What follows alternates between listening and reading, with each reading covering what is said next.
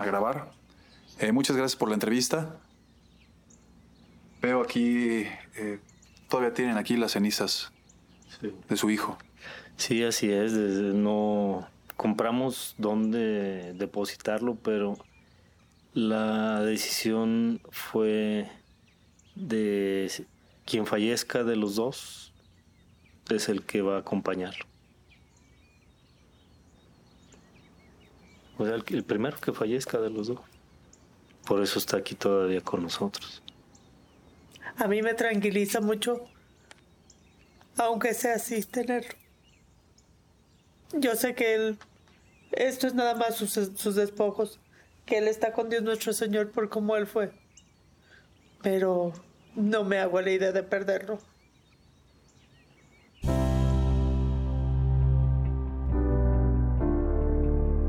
Bienvenidos a SC Reportajes Podcast, una serie que explora las historias detrás del deporte. En el episodio 3, Golpes, Mentiras y Videos, el caso de la muerte de Luis Mariscal llega a los juzgados. Mientras, los futbolistas Luis Gorosito y Alejandro Molina ya se encuentran en prisión. Hasta ahora, lo que más había pesado era la declaración de Susan López, la prima de Mariscal. Sin embargo, dos testigos presenciales dieron una nueva perspectiva. El ambiente está muy polarizado y las pruebas que empiezan a aparecer son fundamentales para la fiscalía y para la defensa de los jugadores. Cada hora cuenta.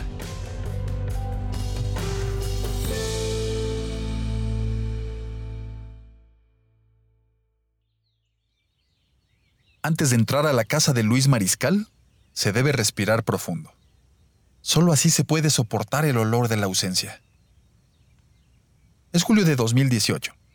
Cuando me reúno con sus padres para la entrevista, han pasado tres años desde que el joven murió como consecuencia de una riña en la que estuvieron involucrados Luis Gorosito y Alejandro Molina, dos jugadores del Necaxa. Su madre Teresa López baja a la cita enfundada en un vestido negro. Sus párpados están agotados de tanto llorar. Su padre Rodolfo Mariscal saluda con voz baja y tranquila. Nos sentamos en la sala, al lado de una pequeña mesa en la que descansa un cofre con cenizas. Hay también un rosario y una Biblia. Poco a poco, la charla entra en confianza y a dos voces, sus padres empiezan a dibujar un retrato del hijo al que ya no pueden ver. en México nos enteramos de esta noticia, triste, muy, muy triste pero de repente, bueno, supimos murió un muchacho, ¿no? Pero nos gustaría que nos cuente quién era ese muchacho, qué edad tenía, a qué se dedicaba, saber, saber quién es, es decir, ponerle rostro a esta tragedia, porque ustedes lo conocen muy bien, pero la gente no lo, no lo conoce. Le decían Lee, era Luis Rodolfo Mariscal López. Tenía fama de ser el muchacho alegre, un muchacho confiable porque dentro de sus amigos todos eran los que le platicaban a él los problemas. Este. Era trabajador. Era trabajador. Muy bromista. Eh, buen hermano. Buen hijo. Buen nieto, porque eh, él cuando tenía la oportunidad se iba a la casa de mis suegros y él los atendía. Él, él, siendo varios los nietos, él era el que veía por ellos. Eh, incluso mi hijo, lo que era viejitos, niños y mujeres. Perros. Los animales también. Él los protegía. Mi hijo, si veía a alguien descompuesto, se paraba. El vehículo que trajera él se orillaba, se tenía que empujarlos con las camionetas, lo que fuera o él se bajaba y los ayudaba, los auxiliaba. Él aquí incluso para hacer de comer, no, hombre, se aventaba, él inventaba muchos guisos y todo, le gustaba la cocina. Hay un retrato en blanco y negro que capta la expresión de Luis Mariscal. Cara redonda y joven, barba a medio crecer, ojos pequeños y una sonrisa tímida pero sincera. Su antebrazo derecho está recargado en una mesa y su cuerpo hacia adelante da la sensación de cercanía. Han pasado los años y su rostro sigue intacto en la memoria de sus padres. Tenía 22 años y los sueños de quien apenas empieza el camino hacia una vida adulta. ¿Qué estudiaba él? Estaba en la carrera de eh, agrónomo en el ITEL. es una universidad que está en el llano. Él era, eh, pues a lo mejor no era el mejor alumno, pero sí el mejor compañero, porque hasta con los maestros se llevaba muy bien. El tecnológico tenía en su portada, era mi hijo el que estaba anunciando la, la, escuela, la carrera. Sale en el tractor, sale con los puercos. Él siempre fue una persona muy dispuesta. No hay muchas más fotos de Luis en la red. Lo que se observa en las publicaciones acerca del caso es que habitualmente iba vestido con estampa vaquera, camisas a cuadros y pantalones de mezclilla. Era el Benjamín de la familia Mariscal López. Tenía dos hermanas, María Teresa nueve años mayor que él, y Carla del Rocío, que le llevaba ocho años. Estaba cerca del final de la escuela. Cursaba el último semestre para graduarse como ingeniero agrónomo. En esa misma universidad estudiaba Fátima Alderete, una joven con la que tenía una relación formal, pero que aquella noche no lo acompañó a Plaza Los Arcos. Sí, ellos, este, eh, afortunadamente ese día para Fati, la novia de mi hijo, como que se habían molestado y no quiso salir con ellos. Eh, iban los dos muchachos y Susi y, y, ella no, no quiso salir porque estaban enojados. Pero mi hijo, como para que no se enojara porque salía, pues iba con sus cuñados, iba muy bien acompañado. No iba a hacer nada malo si iba con los hermanos de su novia.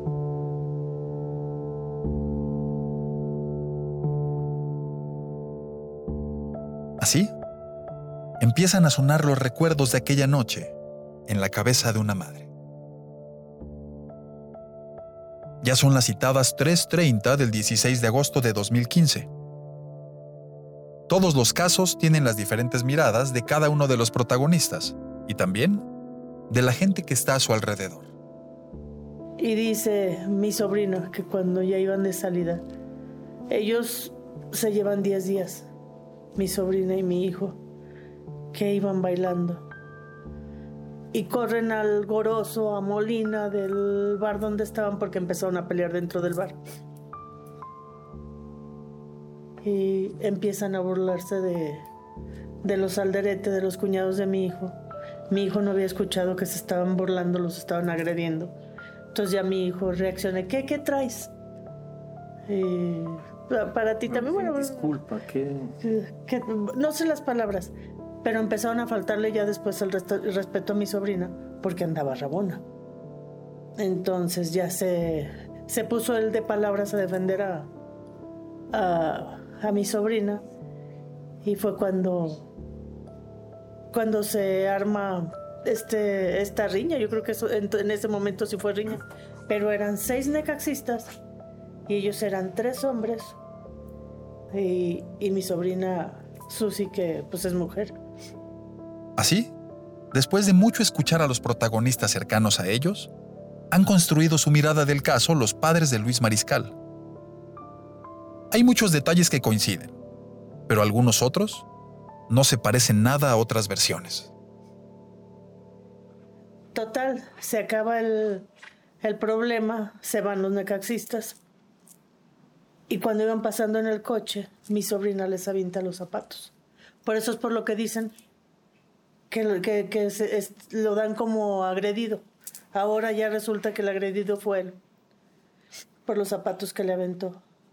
Entonces se bajan y en vez de que hubieran golpeado a mi sobrina, que pudiera ser la que lo agredió, se van contra mi hijo. Y mi hijo les dice que no. Da seis pasos para atrás. Y Molina lo golpea con toda la hazaña. Cae al suelo con triple fractura. Cuando él golpea a mi hijo, mi hijo ya tenía una hemorragia de nariz. Ya estaba muy golpeado. Y así no tuvo misericordia.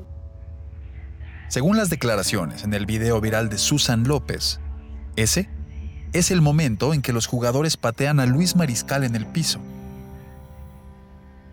pero sigue la madre de Luis. ¿Usted cree que yo sienta ganas de tener misericordia de, de ellos? ¿De compadecerme? Ellos tienen que pagar. ¿Cómo no sé? Pero tienen que pagar. La mañana del lunes 17 de agosto, 24 horas después del incidente, los implicados ya habían declarado ante la licenciada María Guadalupe Guerrero en la agencia del Ministerio Público. Los hechos quedaron asentados en el expediente 0194 diagonal 2015. Como sucede en los casos legales, los papeles que sostengo en la mano son mucho más que letras frías.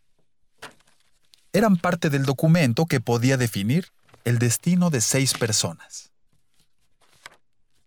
En las líneas de los acusados figuraban los nombres de Luis Antonio Gorosito Resende y Alejandro Molina Núñez.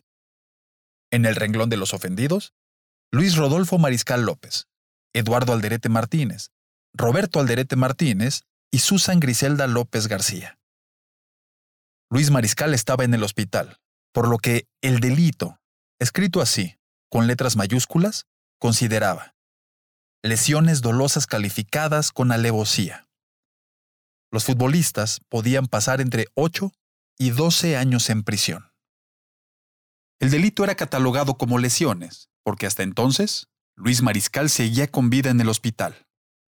La sentencia estaba basada, esencialmente, en la versión que había dado la prima de Luis Mariscal. Así lo observa el reportero policiaco Juan Luis Díaz.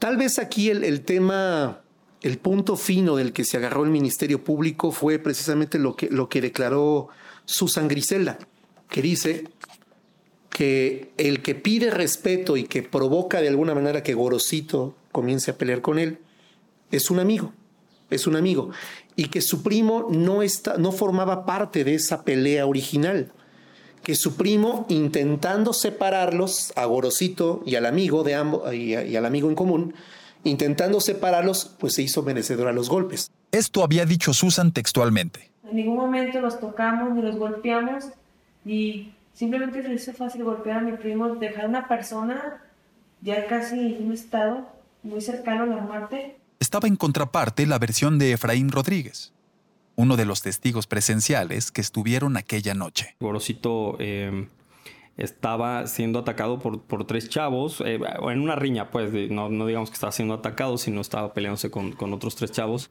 Todo indicaba que la sentencia del caso sería una balanza para ver si tenía más peso la palabra de la prima o la del testigo presencial. Pero había otros elementos para probar quién tenía la razón.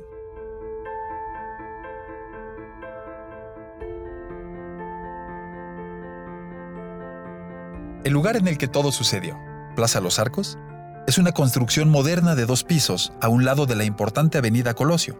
Dos largos edificios hacen una especie de escuadra. En el espacio que queda entre ambos, hay un estacionamiento al aire libre con palmeras que mueve el viento. La planta baja está llena de sucursales bancarias. Ahí sucederán los hechos que nos ocupan en esta historia.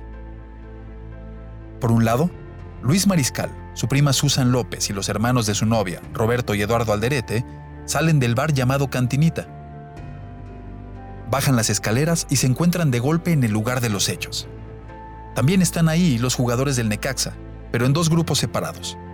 En el lugar donde todo comenzó, se encuentran Luis Gorosito, su amigo Misael Rubio y Carolina Ocadis, una amiga de los dos. Nadie lo sabía todavía, pero ya eran observados por las cámaras de circuito cerrado. 48 horas después de los incidentes, se presentaron los primeros videos. Eran el primer acercamiento objetivo a los hechos, a pesar de que son lejanos con una baja resolución. Sí, eh, es que habrá que recordar que pues, son cámaras de seguridad, no, no se trataba de grabar el, el, el evento del conflicto como tal. Son ángulos que, cuyo objetivo es vigilar los vehículos estacionados.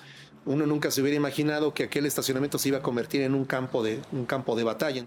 El conflicto apenas está por iniciar, pero la grabación hace mucho está encendida. Una cámara en la escalera capta por primera vez a los involucrados. Ahí pasan primero Luis Mariscal y su grupo. Mariscal viene vestido con una camisa guinda. después se puede apreciar a Luis Gorosito. Alto, moreno, con camisa a cuadros y andar relajado. Cuando llega al último tramo de los escalones, camina con la cabeza abajo mientras observa su teléfono celular. La imagen de la cámara no está rotulado con el horario exacto. Metros adelante, otra cámara de seguridad que apunta hacia la parte central del estacionamiento capta una persecución. No hay un video, o hasta este momento yo no lo he visto, un video en donde se observe el momento en el que Gorosito se acerca hacia ellos y ellos responden.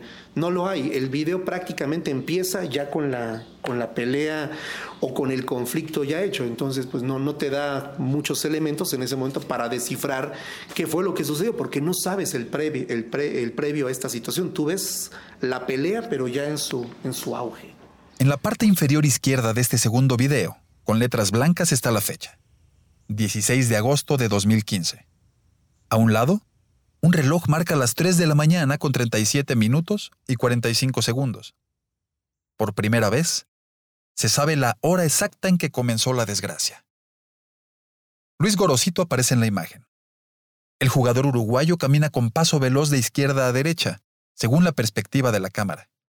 Un joven con camisa blanca de manga corta, después identificado como su amigo Misael Rubio, lo tiene tomado del brazo para no dejarlo regresar. A poco más de dos metros, en persecución, viene Luis Mariscal acompañado por los hermanos de su novia, Roberto y Eduardo Alderete. En el grupo está también su prima Susan López. Hay ademanes, pero nada se puede escuchar. La imagen de los protagonistas en la cámara dura seis segundos, y al final, antes de que desaparezcan los personajes, se aprecia un forcejeo. Pero entonces, todos salen de cuadro.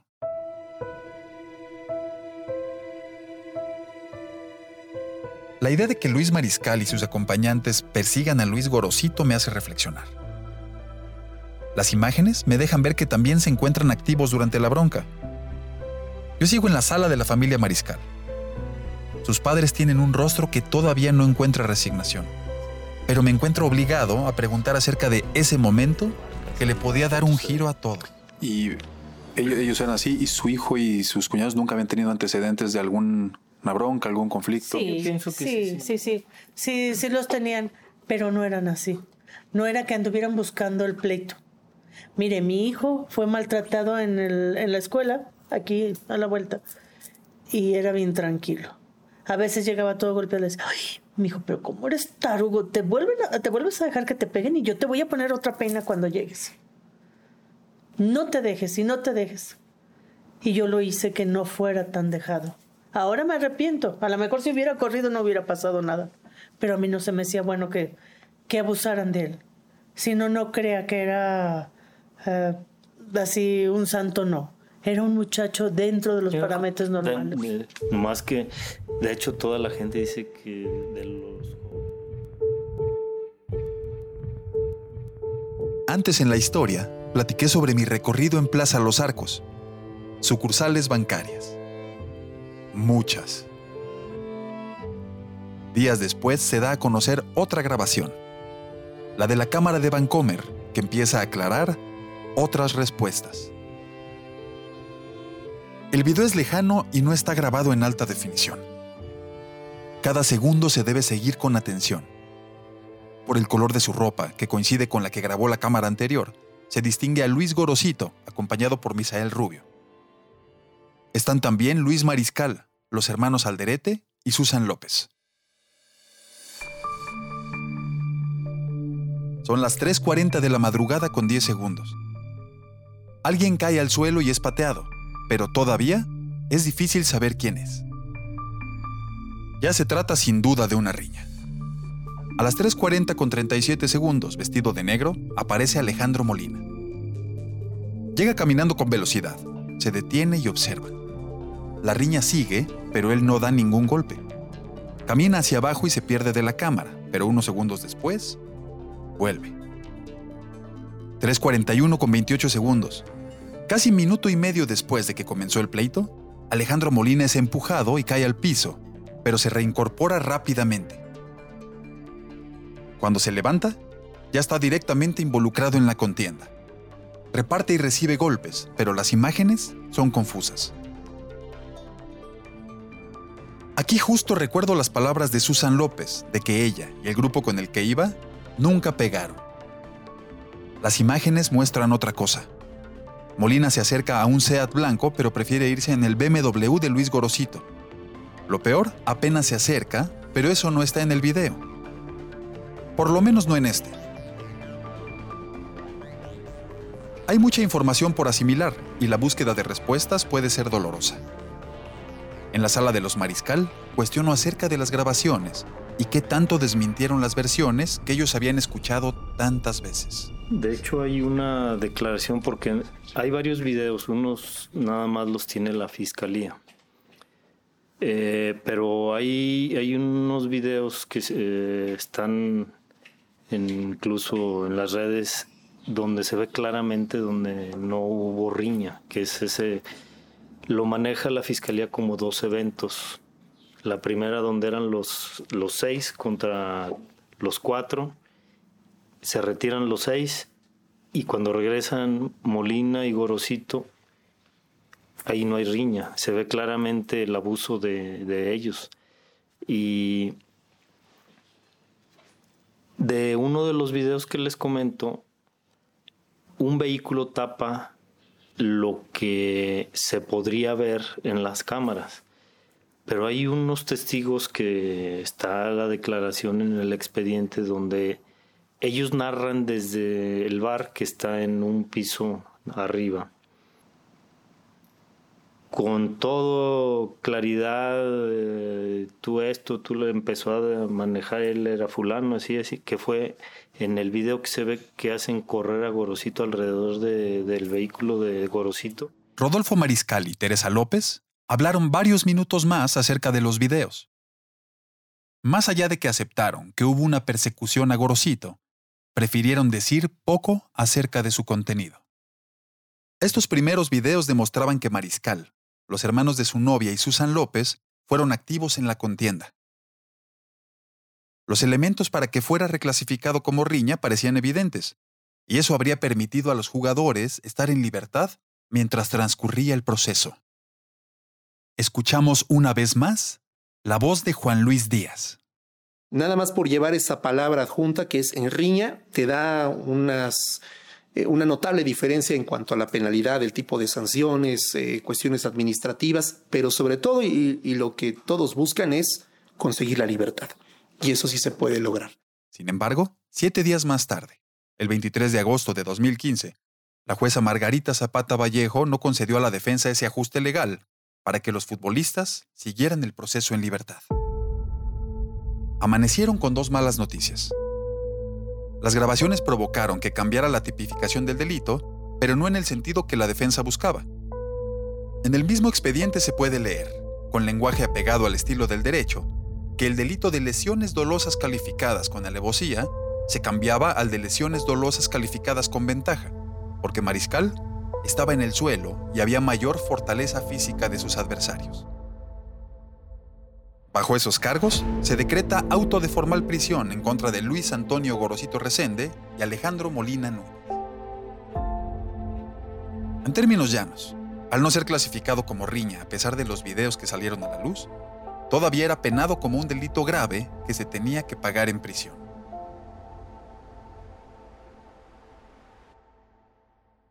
Diego Hernández era entonces el abogado de ambos futbolistas. A media década de los incidentes, da su visión de lo que pudo haber influenciado aquella decisión de la justicia. ¿Sentiste tú que hubo alguna obstrucción de la ley, que, que hubo cosas extrañas en el juicio? Es un juicio muy muy raro, muy eh, diferente a cualquiera que, que pudiera llevar, porque también eh, fue, eh, nosotros de un inicio creemos que también los muchachos fueron este, juzgados por parte de la sociedad sin antes haber llevado ellos una defensa. Fueron juzgados desde el momento en que este, salió a, las redes sociales sin haber tenido ellos una sentencia por parte de una autoridad. Entonces creemos que esa situación, más que eh, haber ayudado al proceso, sí lo, lo, complicó por la situación de que fue mucho de opinión pública, más que de una cuestión legal.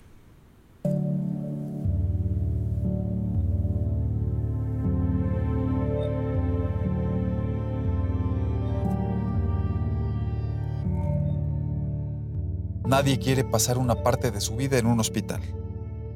Pero Mariscal estuvo 23 días internado y en ese tiempo fue sometido a nueve cirugías. Cuando volvió a su casa, en esta misma sala en la que me encuentro sentado, sus padres adaptaron una cama para sus cuidados. La vida de la familia transcurrió aquí, pero siempre hubo vueltas al hospital. Luis volvió a hablar después de eso y platíquenos cómo fue ese proceso. Eh, tenía la traque- traqueotomía y a mí me decían que si se tapaba el hoyito podía hablar. Y yo le suplicaba, ándale hijo, a ver, habla, quiero oírte hablar otra vez. Y se tapó. Mamá, mamá. Eso, eso era lo que hacía. Pero él, por decir, jamás se quejó. Dicen que son unos dolores tremendos cuando operan el- la cabeza. Él nunca se quejó. Él quedó tan bien que mandaba mensajes, pero poco a poco fue bajando su calidad. Me imagino que como era un muchacho que no era ni vicioso, ni drogado, ni borracho, por eso era por lo que tuvo la condición física que tuvo.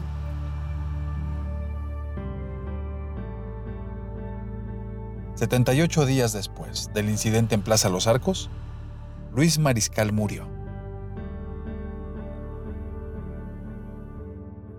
Su último suspiro se dio alrededor de las 17 horas del jueves 3 de noviembre de 2015. Según consignó su autopsia, fue por una tromboembolia.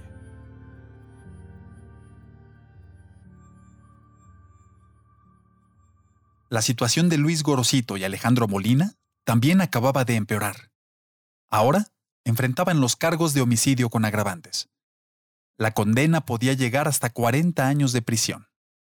Pero un nuevo video, el más definitivo de todos, estaba en puerta. Este proceso cambió a raíz de que llega un video por parte de, la institución bancaria Santander, en el cual eh, nos muestra efectivamente lo que los muchachos habían comentado, que esto había sido una riña, donde hay un intercambio de, de golpes entre las partes, y todavía acredita más la situación de que en ningún momento los muchachos le, le pegaron en el piso, ni y mucho menos con patadas, para nada, eso, eso jamás ocurrió. Los productores ejecutivos de SC Reportajes Podcast son Gustavo Coletti y Fernando López.